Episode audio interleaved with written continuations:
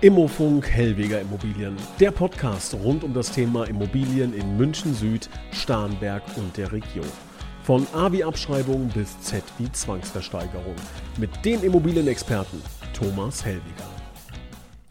Hallo und herzlich willkommen, liebe Zuhörer, zu Immofunk Hellweger Immobilien. Wir sprechen über sämtliche Themen rund um Immobilien, Wohnen, Kaufen, Verkaufen, Mieten, Vermieten in München Süd, Starnberg und der Region. Und wir haben heute ein ganz spannendes Thema. Es geht um Anforderungen an einen Immobilienmakler. Wenn Sie sich also mit dem Thema Immobilienverkauf, Kauf, Mieten, Vermieten beschäftigen und ähm, ja, sich überlegen, ob Sie mit einem einem Immobilienmakler zusammenarbeiten möchten, sollen und äh, können oder wollen, das wollen wir heute alles besprechen. Und dafür haben wir natürlich einen Experten eingeladen und wir freuen uns recht herzlich, mit Thomas Hellweger persönlich heute über dieses Thema sprechen zu können. Herr Hellweger, schön, dass Sie dabei sind.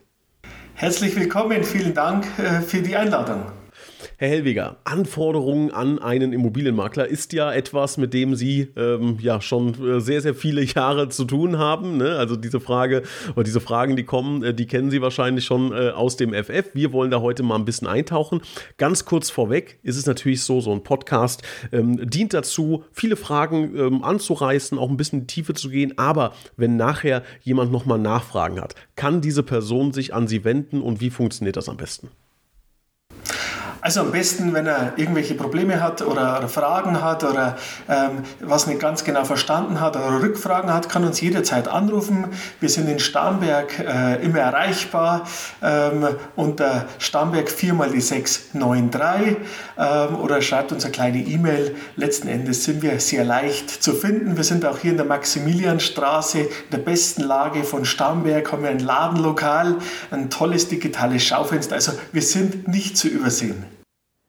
Das hört sich doch sehr, sehr gut an. Also da die herzliche Einladung an Sie, liebe Hörer. Wenn da Nachfragen sein sollten, sehr, sehr gerne. So, jetzt nehmen wir Sie an die Hand, Herr Hellweger, und tauchen ein in das Thema, welche Anforderungen gibt es überhaupt an einen Immobilienmakler? Wie sieht das überhaupt rechtlich aus? Was äh, ja, äh, darf ich denn fordern? Was ist das Minimum, was das Maximum, was so ein Immobilienmakler für mich tun kann? Ähm, und das ist natürlich die erste Frage wer darf das denn überhaupt Immobilien makeln? Da gibt es ja auch mal so manchmal so Gespräche, ähm, das darf in, im Grunde jeder, ähm, aber irgendwie auch doch nicht, da muss man sich fortbilden, wie auch immer. Sie wissen Bescheid, erzählen Sie doch mal bitte, wer darf überhaupt Immobilien makeln? Ja, also grundsätzlich ist schon mal hier, äh, kann man jeden mal beruhigen, der Immobilienmakler werden möchte. Es gibt keinerlei Ausbildungsvoraussetzungen. Äh, man muss lediglich beim Landratsamt oder beim Bezirksamt einen Gewerbeschein beantragen, Gewerbeerlaubnis, den sogenannten Paragraph 34c. Ja, ähm, den kriegt man natürlich, ähm, wenn man, ich sage jetzt, eine Zuverlässigkeit äh, nachweisen kann, polizeiliches Führungszeugnis äh, etc. Aber wie gesagt, keinerlei Ausbildung erforderlich. Deswegen gibt und tummeln sich natürlich auch viele schwarze Schafe in diesem Markt. Ja, ist, muss man ehrlich so ansprechen. Ne? Ein Immobilienmakler hat wahrscheinlich nicht den allerbesten Ruf, weil sie schon gesagt haben, die Hürde ist jetzt erstmal nicht so sonderlich groß und äh, man hat so vielleicht auch so den Gedanken, oh, schnelles Geld äh, verdienen. Äh, wir werden wahrscheinlich in den nächsten Folgen, äh, Podcast-Folgen auch darauf zu sprechen kommen, dass das, glaube ich, ein Trugschluss ist, dass das unfassbar viel Arbeit ist und dass da auch viel Expertise und Kompetenz dazu gehört. Aber was mich jetzt natürlich interessiert, wenn ich meine Immobilie verkaufen möchte, das möchte ich natürlich verhindern, irgendwie an ein schwarzes scharf zu geraten. Ähm, wie erkenne ich denn einen unseriösen und wie erkenne ich einen seriösen Makler? Also das ist natürlich eine sehr gute Frage. Ja. Ähm, letzten Endes muss man natürlich als Verkäufer oder Vermieter mal schon ein bisschen äh, schauen, wie lange ist der Makler auf dem Markt. Wir sind zum Beispiel 29 Jahre, mache ich das jetzt schon persönlich. Ja. Welche Bewertungen hat er, äh, welche Auszeichnungen hat er, welchen Ruf hat er generell, hat er ein Ladenlokal oder ist es so ein Wohnzimmermakler der, äh, oder ein Golfplatzmakler, sage ich immer. Also letzten Endes, wir haben natürlich natürlich hier im, in der Bestlage in Starnberg ein Ladenlokal. Wir sind immer erreichbar, wie gesagt, seit 29 Jahren. So, und wir würden uns nicht so lange halten, wenn wir nicht seriös wären. Und letzten Endes bin ich dafür angetreten, die Maklerwelt oder den Immobilienmaklerruf ein klein wenig zu verbessern. Ja, und das ist harte Arbeit, aber ich glaube, das gelingt mir ab und zu, ja. ähm, jetzt ist es ja so, Sie sagen, ähm, München und Starnberg, das sind so Ihre, Ihre Kerngebiete. Ähm, ist es wichtig, dass man als Makler regional arbeitet oder sagen Sie, es gibt natürlich auch jetzt große Firmen, die wir jetzt nicht beim Namen nennen wollen, aber ähm, wissen Sie auch, ne, die, die deutschlandweit agieren. Ähm, ist das von Vorteil? Ist das von Nachteil? Wie ist da Ihr Plan? Haben Sie auch mal drüber nachgedacht, oh, Hellweger bringen wir jetzt in, in die ganze Welt? Äh, oder, oder wie sieht das da bei Ihnen aus? Ja, natürlich die Maklerketten ähm, oder auch das, was man viel in der Werbung sieht, die beauftragen dann Makler vor Ort und, und so weiter. Aber prinzipiell kann man sagen, der Makler vor Ort, so wie wir in Starnberg oder in München sind, haben natürlich dementsprechend eine Marktkenntnis. Ähm, auch wir oder ich habe natürlich auch schon in Frankfurt, in Berlin, in Köln, in was was ich in Deutschland fast in allen Regionen oder in den Hauptstädten schon verkauft. Ähm, Jedoch muss man sagen, die Kapazität, wir machen alles persönlich. Ich schicke also nicht dann äh, fünf andere Leute dorthin, sondern ich möchte jeden Prozess persönlich überwachen. Deswegen skaliere ich mein Geschäft nicht. Ich mache das alles persönlich. Deswegen hat mein Verkäufer den Vorteil, alles aus einer Hand und immer nur einen Ansprechpartner. Ja, das ist, das ist glaube ich, wirklich ein Vorteil. Ähm, diese, diese Marktkenntnis, die sagen, Sie sind seit 29 Jahren am Markt. Ähm, sagen Sie, das ist schon ein immenser Vorteil im Vergleich zu jemandem, der jetzt vielleicht ähm, nicht ähm, ja, über so einen Erfahrungsschatz äh, verfügt wie Sie?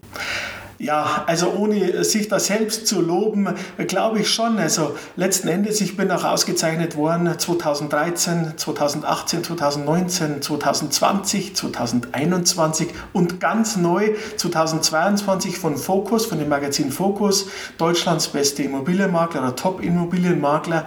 Ich glaube schon, dass das eine Auszeichnung ist von einem renommierten äh, Blatt ähm, und das bekommt man nicht so einfach. So, ähm, natürlich möchte ich da keinem absprechen, wenn heute einer neu in dem Markt bemüht sich oder hat wo gut gelernt. Ähm, natürlich, es gibt immer gute Makler, keine Frage. Aber die Erfahrung ist natürlich schon sehr wichtig, weil ich sage Ihnen eins, jeder Immobilienverkauf ist anders. Jeder Immobilienverkauf hat auch teilweise andere Gesetzmäßigkeiten. Deswegen ist ein Erfahrungsschatz, stelle ich immer fest, sehr, sehr viel wert. Ähm, ist es denn auch so, dass ein Makler beispielsweise ähm, schon so eine Art Käuferliste oder VIP-Liste ähm, äh, an, an Bord hat äh, bei, bei einer Vermarktung oder ähm, gibt es sowas gar nicht?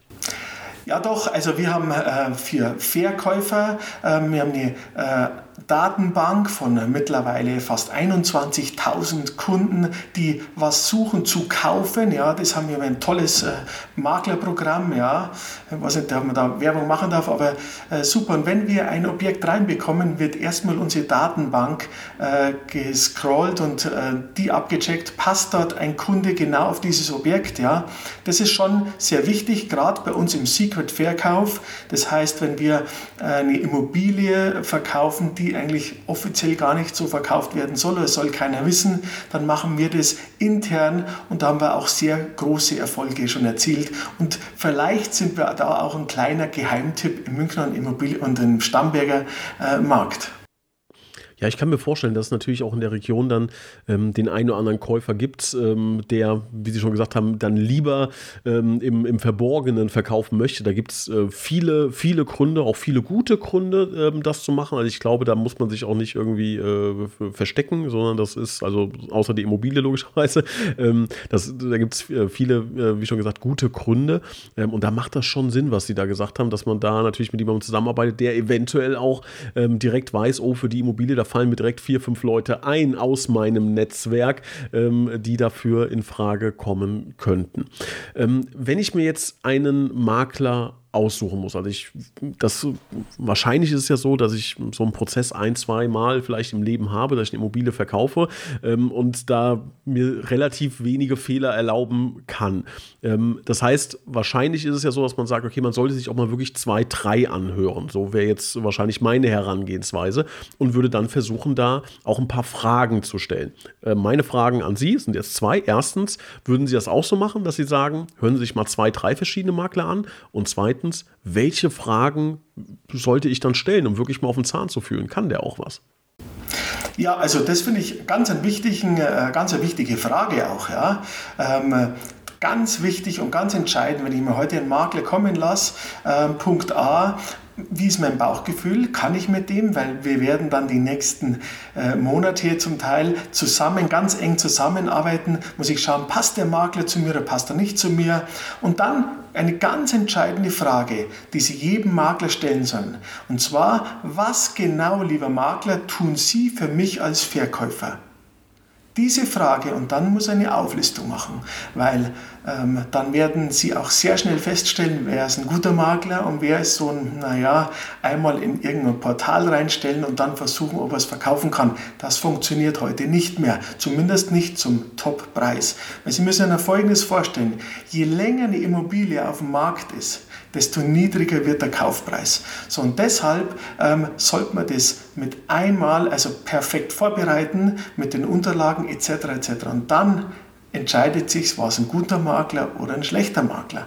Ja, natürlich kommt auch immer dieses äh, Quäntchen Glück dazu, das ist ganz wichtig, ja, aber auch hier, äh, ich kann nur von mir sagen, ich bin natürlich ein absolutes Glückskind, äh, Gott sei Dank, bin da sehr dankbar dafür, ja. Das hört, sich, das hört sich gut an, ja. Also wer, äh, wer, wer glücklich seine Immobilie verkaufen sollte, der äh, kann am besten oder sollte am besten mit einem Glückskind zusammenarbeiten. Problem ist, glaube ich, dass das andere Makler auch über sich sagen. Aber ähm, das äh, ja, finde ich schon mal eine, eine sehr äh, schöne Einstellung. Und ähm, ich glaube auch, und ähm, das kann man ja auch mal so äh, fromm freifüllig sagen, äh, dass ähm, ich sie jetzt auch schon länger kenne und das wirklich bestätigen kann, dass es auf jeden Fall immer Spaß macht mit ihnen ne? und dass sie da sehr engagiert sind und sehr, sehr freundlich und zuvorkommend sind. Und ähm, deshalb glaube ich, ähm, dass äh, das schon eine gute Adresse ist. Was uns aber auch wichtig ist, und das muss ich an dieser Stelle auch sagen in diesem Podcast, es geht jetzt nicht darum, dass wir jetzt äh, bei jeder Frage ähm, oder bei jeder Frage, die ich stelle, ähm, sagen möchte, gehen Sie bitte alle, liebe Zuhörer, zum Herrn Hellweger und verkaufen Sie Ihre Immobilie. Nein, was wir wollen hier, wir wollen Sie aufklären, wir wollen Sie ein bisschen an die Hand nehmen ähm, und wenn Sie da, wie gesagt, Nachfragen haben und das ist auch überhaupt äh, nicht mit, mit Druck oder ähnlichem versehen, sondern ähm, das meinen wir wirklich, glaube ich, beide vom Herzen. Wenn Sie da Probleme haben, äh, steht der Hellweger und äh, das Team äh, drumherum natürlich sehr, sehr gerne zur Verfügung. Und wenn es zu einem Deal kommt, kommt es zum Deal. Und wenn nicht und alle sind glücklich, ist das auch völlig in Ordnung. Und ich glaube, Hellweger, da sprechen wir aus einem Munde, wenn ich das so sage.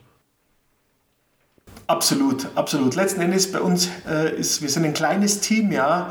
Ähm, uns hängt richtig Herzblut dahinter oder steht Herzblut dahinter. Und ja, meine kleine Mannschaft freut sich immer wieder. Und äh, ja, und wir beraten natürlich auch Leute, wenn es um Fragen geht, die vielleicht jetzt noch nicht unmittelbar mit dem Verkauf zu tun haben. Ähm, auch hier sind wir da ein bisschen behilflich. Jetzt ja. ist es ja so, dass in einem Immobilienverkaufsprozess ähm, schon noch einige weitere Kontaktpunkte wichtig sind. Ne? Also es geht dann ähm, beim Thema Exposé, beim Thema Notar, vielleicht muss man auch nochmal ähm, steuerrechtlich die eine oder andere Sache klären. Ich glaube, dass die dann natürlich schon recht gut bewandert sind, es aber auch Fragen gibt, da muss man dann nochmal weiter verweisen. Ähm, dann geht es vielleicht auch um bautechnische Dinge etc. pp. Ähm, wie sieht das denn aus bei einem Makler? Welche Kontakte muss ein Makler mitbringen, um wirklich ähm, ja, das bestmögliche Ergebnis für mich abliefern zu können? Also auch hier haben wir natürlich den riesen Vorteil, dass wir schon so lange auf dem Markt sind. Wir haben eine tolle Expertise, wir haben tolle Mitarbeiter oder Partner, deswegen heißt es ja Hellweger und Partner, weil wir sagen immer, der Architekt, der Rechtsanwalt, der Maler, der Elektriker, die Putzfrau, das sind unsere Partner, weil wir vermitteln die weiter. Äh, wir wollen da keinen Kickback von unseren, äh, von unseren Handwerkern oder so, sondern wir sind echt froh, wenn die tolle Arbeit machen unser Kunde letzten Endes zufrieden ist. So, und da kommt es eben darauf an, ähm, wir müssen oft äh, dem Eigentümer dann sagen, wir müssen hier vielleicht die Braut ein wenig aufhübschen, dazu braucht man Maler, wir müssten das und das entrümpeln, die Garage etc. Ähm, oder auch mal ein Homestaging machen. Wir arbeiten da mit guten Agenturen zusammen. Wir haben ein tolles Netzwerk. Das ist ein bunter Strauß von Partnern, die wir dann dementsprechend nach Bedarf gezielt einsetzen. Ganz ein wichtiger Punkt. Was ist denn, wenn ich ähm, während dieses Prozesses merke, das passt doch nicht? Jetzt mal egal, woran das liegt. Es kann ja auch, mir fällt ein Ziegelstein auf den Kopf und ich denke auf einmal ganz anders und sage, nee, Makler XY, mit dem ich zusammengearbeitet habe, das ist es nicht mehr. Ähm, kann ich das beenden? Sollte ich das machen? Haben Sie da Ratschläge für uns? Ja, also in der Tat, wir haben natürlich äh, den einen oder anderen Eigentümer, der dann äh, zu uns kommt und sagt, er hat leider mit äh, einem Makler X einen Vertrag unterschrieben, aber er ist nicht zufrieden und so weiter. Und wenn wir dann so ein bisschen nachfragen genauer, ähm, dann stellen wir halt auch fest, dass da nichts vereinbart wurde. Zum Beispiel der Verkäufer wird dann unzufrieden, wenn er einfach vom Makler nichts mehr hört. Und bei uns ist es halt so, wir der, unser Kunde bekommt jede Woche oder alle 14 Tage, je nach Vereinbarung, einen sogenannten Aktivitätenbericht. Der weiß immer, was wir machen. Ähm, ähm, und das ist ganz entscheidend, dass man zusammenbleibt und nicht, dass man den dann alleine lässt und sagt, ja, wir melden uns dann, wenn wir einen Käufer haben, sondern wir müssen den Verkäufer auch während der Zeit ähm, immer wieder betreuen. Und sollte das einmal so sein, dass das eben nicht funktioniert, das kann auch mal sein, ja, äh, dann muss man auch eine Lösung finden, dass man dann so einen Vertrag im gegenseitigen Einvernehmen wieder aufhebt und auch hier, das haben wir ganz, ganz selten gehabt. Ich glaube, ich kann mich erinnern, zwei, drei Mal in den letzten 20 äh, Jahren, sage ich mal, so vielleicht, ja. Ähm, aber auch hier findet man eine Lösung. Ähm, man muss halt schauen, was hat man für einen Aufwand gehabt, was hat man für Kosten gehabt, die mittlerweile ja leider Gottes sehr, sehr hoch sind. Aber auch hier findet man in der Regel immer eine Lösung. Genau, da werden wir mit Sicherheit in den nächsten Folgen auch mal drauf zu sprechen kommen, was dann wirklich auch ein Makler äh, genau tut. Ich kann schon mal vorweggreifen, äh, das ist doch mehr, als man äh, vielleicht äh, landläufig so denkt, äh, was, was ein Makler macht. Da steckt schon äh, eine Menge dahinter und ich glaube auch eine Menge Vorfinanzierung, denn darauf zieht meine nächste Frage ab. Ähm, das ist ja, Sie sind ja ein sehr netter Mensch, aber sind auch nicht St. Martin ne, und sagen, ich rette die Welt, sondern auch Sie bekommen logischerweise für Ihre Dienstleistung, und so ist es ja auch richtig, auch irgendwann ähm, Geld. Und das läuft beim Makler ja über eine Provision. Ähm, wenn ich jetzt meine Immobilie verkaufen möchte, und das hat, kann vielleicht ja auch finanzielle Gründe haben, dass ich sage, okay, das Geld, das steht mir jetzt aktuell gut zu Gesicht. Ähm, und ähm, da muss ich mir Gedanken machen, muss ich das Ganze vorfinanzieren? Was muss ich dafür bezahlen? Ähm, und deshalb meine Frage, wann und wie viel Geld bekommt denn ein Makler überhaupt für seine Tätigkeit? Und gibt es da auch Unterschiede? Ja, also letzten Endes, ähm, wir arbeiten ausschließlich mit einem ordentlichen äh, Maklerauftrag zusammen, äh, äh, mit einem Alleinauftrag, weil wir bedienen den, äh, unseren Kunden von A bis Z. Das heißt, äh, wir machen die komplette Werbung, wir ähm, machen die Unterlagenaufbereitung, wir machen alles. Er muss sich bei uns, bekommt er das Rundum-Sorglos-Paket bis zum äh, Notartermin und darüber hinaus bis dann zur Übergabe ähm, an der, der Immobilie durch den, äh, für den neuen Eigentümer. Wir machen alles. So, und davon kriegen wir Prozente. Ähm, dem Moment äh, heuer, es ist jetzt alles neu geregelt, man teilt sich jetzt die Provision, äh, somit ist das auch fair aufgeteilt.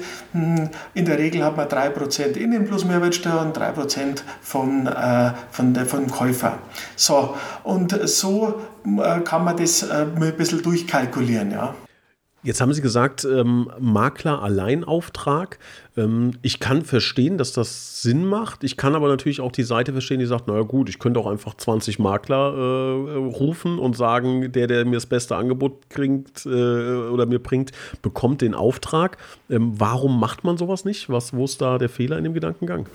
Also ich bin ganz klar der Meinung, wenn, das verstehe ich, dass das ein Eigentümer erstmal denkt, also wenn er 20 nimmt, dass er schneller zum Verkaufserfolg kommt.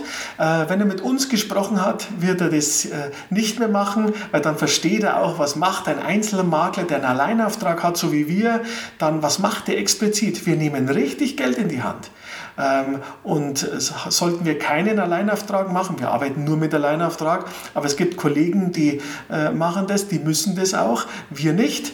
Ähm, und dann wird er aber sehr schnell feststellen, dass da eine Anzeige in ImmoScout oder wo auch immer drinnen ist und das war's dann. Dann ist der telefonisch nie erreichbar, weil keine Sekretärin da ist, etc. etc.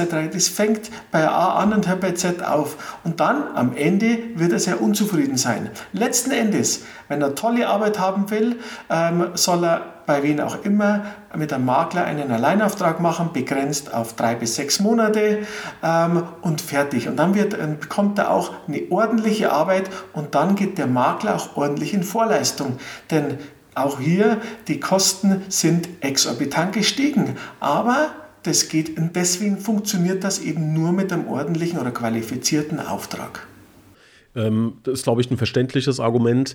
Ähm, jetzt haben Sie gesagt, dass das natürlich ähm, auch für einen Makler ähm, relativ hohe Vorfinanzierungskosten sind. Ne? Also, wie gesagt, wir werden das später auch in weiteren Folgen, wenn Sie das interessiert, nochmal anreißen. Aber ähm, da muss man ja nur 20 Sekunden nachdenken. Da geht es um Exposé, da geht es um Fotos, da geht es um, um Texte, um ähm, ja, äh, dann Listings, also das Ganze online zu stellen. Da gibt es, das würde, glaube ich, wenn man das privat macht, das geht in einen guten vierstelligen Betrag. Das zahlen ja erstmal Sie aus eigener Tasche.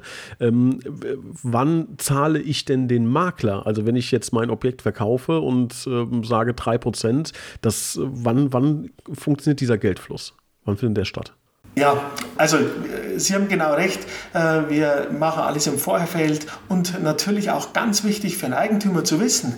Ähm, wir haben auch jeden, den wir die Immobilie anbieten, haben wir den registriert. Wir haben den auch geprüft. Wir lassen keinen Kunden ungeprüft in das Haus oder in die Wohnung. Ähm, das ist ganz, ganz wichtig. Ich spreche mit jedem, der besichtigen möchte, vorher noch mal persönlich am Telefon, weil wir schauen ganz genau, wen wir in diese Immobilie reinlassen. Immobilien Tourismus kommt bei mir nicht in Frage. Wir schützen unseren Kunden, unseren Verkäufer. Äh, wichtig. So, wann wird die Provision fällig? Die Provision wird fällig, wenn wir beim Notar waren, wenn alles erledigt ist und der Verkäufer dann im besten Fall zu uns sagt, Herr Hellweger, ich bin total happy, super. Dann sage ich vielen Dank, wir auch und dann zahlt er auch sehr gerne unsere Rechnung. Ist das dann, wenn ich das Geld schon habe, vom, vom ähm, äh, wenn ich jetzt verkaufe, vom Käufer oder passiert das vorher? Ähm, also rechtlich gesehen äh, mit, mit Tag des Notartermins, äh, wenn der Vertrag, der Kaufvertrag geschlossen ist, dürften wir die Rechnung stellen. Ähm, wir stellen die in der Regel hm, ein, zwei, drei Wochen später und der Kunde kann sich bei uns aussuchen, wann will er zahlen. Wir haben da kein Problem damit, wenn er sagt, ich muss erst warten, bis das Geld vom Käufer kommt. Für uns ist das alles in Ordnung. Ja, das ist doch mal ein, ein sehr, sehr schönes Angebot. Ähm, jetzt ist es ja so, Sie haben gerade eben schon gesagt, Sie sind seit 29 Jahren am Markt. Äh, es ändert sich, glaube ich, in der Immobilienbranche. Also das Spannende ist, das Produkt ändert sich nicht wahnsinnig. Ne? Also Sie haben vor 29 Jahren Immobilien verkauft, äh, machen das heute auch noch.